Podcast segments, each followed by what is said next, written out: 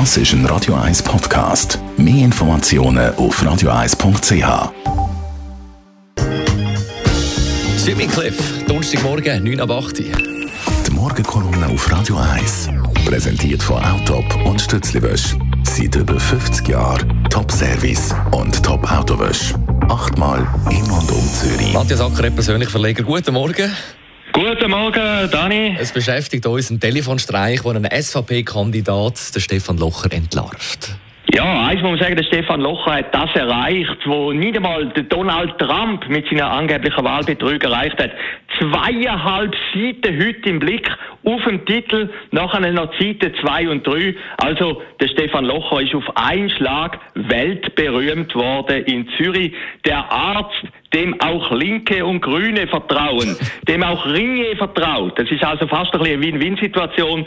Das Sozialmagazin Easy ist plötzlich durch den Telefonstreich auch berühmt worden. Der Stefan Locher habe einen anderen aufgefordert, man solle auch die Familienmitglieder abstimmen lassen. Und wenn man ein bisschen schaut in der Geschichte der Schweizer Wahlen, dann hat es das immer wieder gegeben, der sogenannte Wahlbetrug. Er ist auch immer sehr stark geahndet worden. Es hat meistens bedingte Verurteilungen gegeben, es hat meistens auch Bussen gegeben und das ist irgendwo durch auch richtig, denn die Wahlen sind gleich in der Schweiz immer noch etwas Heiliges. Wenn man ein bisschen zurückschaut, ein Tattoo-Betreiber in Zürich hat einmal einen Bus bekommen, weil er gesagt hat, wer bei ihm im Lokal rein die Wahlzettel ausfüllt, der komme einen 20 Franken Gutschein über. Dann hat gerade die Staatsanwaltschaft interveniert, also man sieht, wie eng und wie streng das da genommen wird.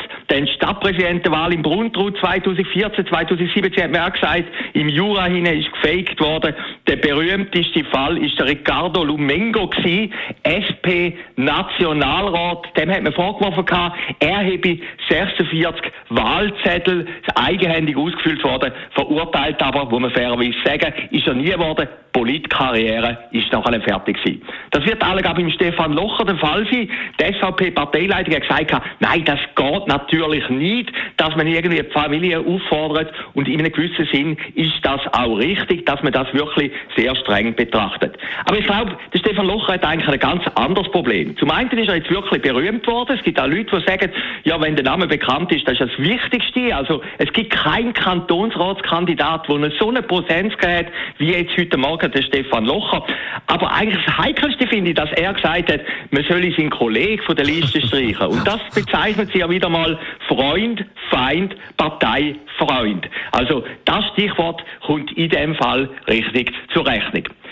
Für den Stefan Locher, ob er jetzt verurteilt wird oder nicht verurteilt wird, ob er jetzt wirklich betrogen hat oder nicht betrogen hat, man wird das können diskutieren. Man kann auch sagen, es ist ja auch ein PR-Gag von dem Social Media Magazin Easy.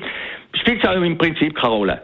Der Kreis 4 und 5 gilt als der linkeste Wahlkreis von der Schweiz. Und dort wird ein SVP-Kandidat sicher nie gewählt werden. Der rechteste, der dort gewählt worden ist im Kantonsrat, der ist nämlich bei den Grünen Liberalen. Die Morgenkolumne auf Radio 1.